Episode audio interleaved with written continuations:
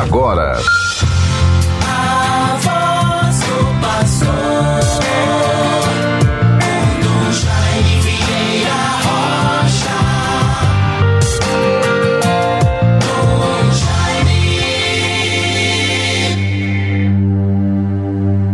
A cruz de nosso Senhor Jesus Cristo deve ser a nossa glória.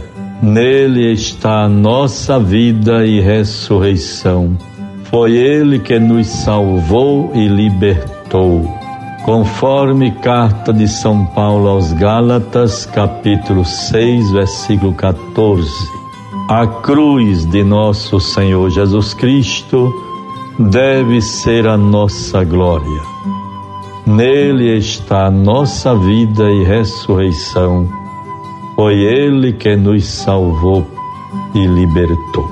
Bons ouvintes todos, com muita esperança e paz, quero desejar a todos, nesta terça-feira, dia 14 de dezembro de 2021, desejar a todos bênçãos e graças de Deus, que signifiquem paz, harmonia, encorajamento, otimismo, mas também entusiasmo, iniciativas, compromisso de comunhão, de participação no caminhar da humanidade no tempo presente, em todas as realidades humanas das quais tomamos conhecimento ou que estamos próximos ou que nos envolvem.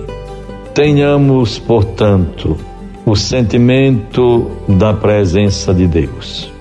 A quem iremos, Senhor? Só tu tens palavras de vida eterna. Certamente cada um poderá, se examinando a si mesmo, perceber em que aspecto da vida terá que dar mais atenção, se dispor a superar, a crescer, a se libertar.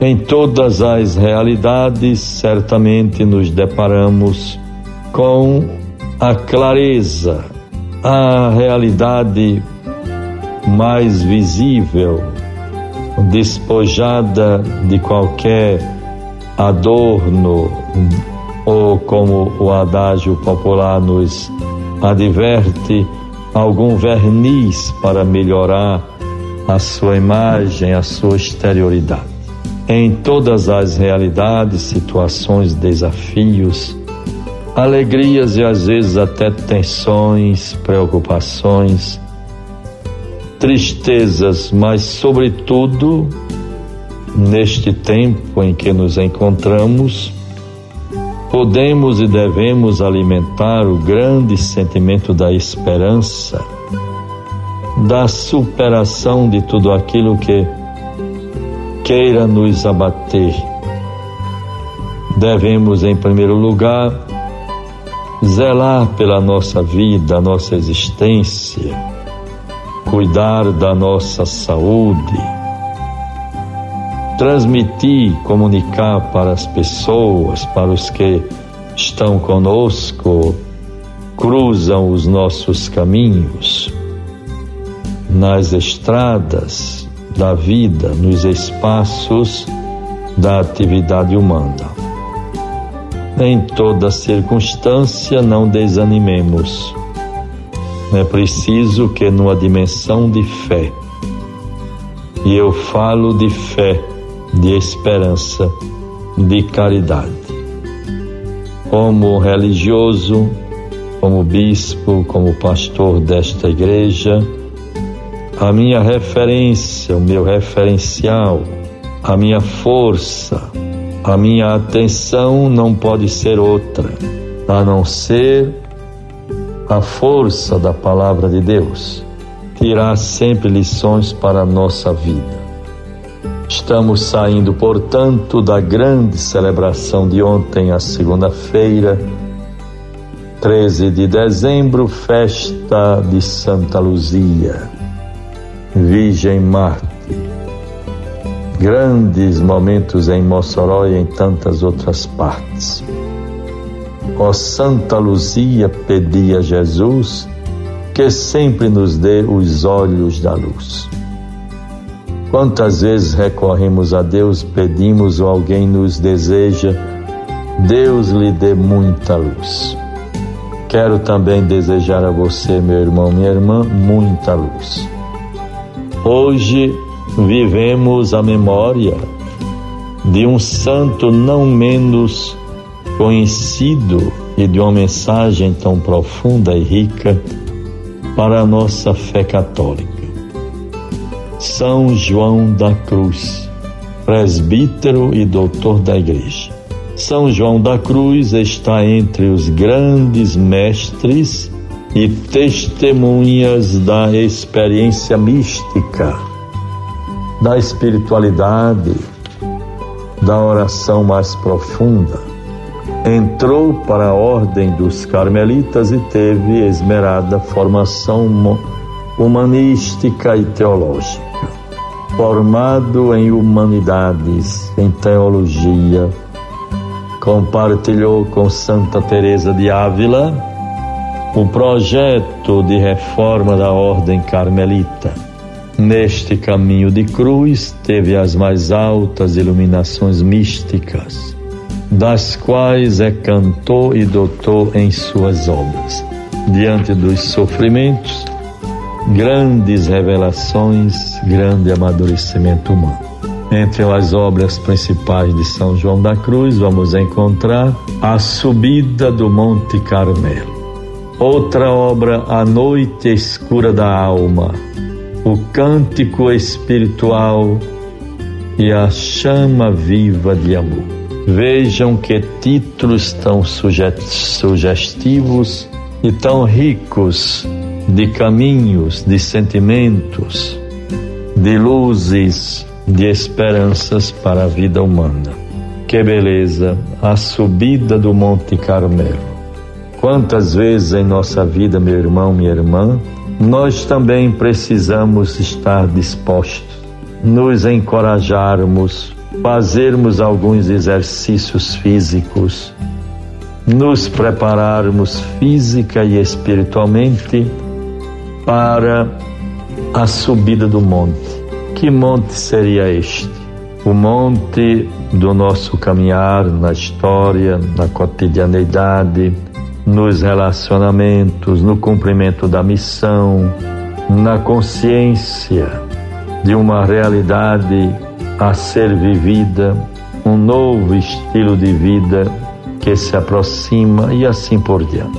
Então veja, meu bom ouvinte, que monte seria este para você? Deus nos livre da noite escura da alma. Mesmo assim, não nos falte a esperança, a coragem, a confiança, o dom da fé. Deus é luz. O cântico espiritual, que é bonito, e a chama viva de amor. Em tudo podemos dizer também que prevalece o amor. Como é bonito isto!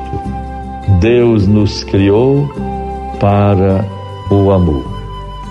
Deus nos ajude para que em tudo nós possamos superar, nos superarmos e contribuir para a vida dos irmãos um, numa dimensão de amor, de superação, de testemunho de nosso Senhor Jesus Cristo.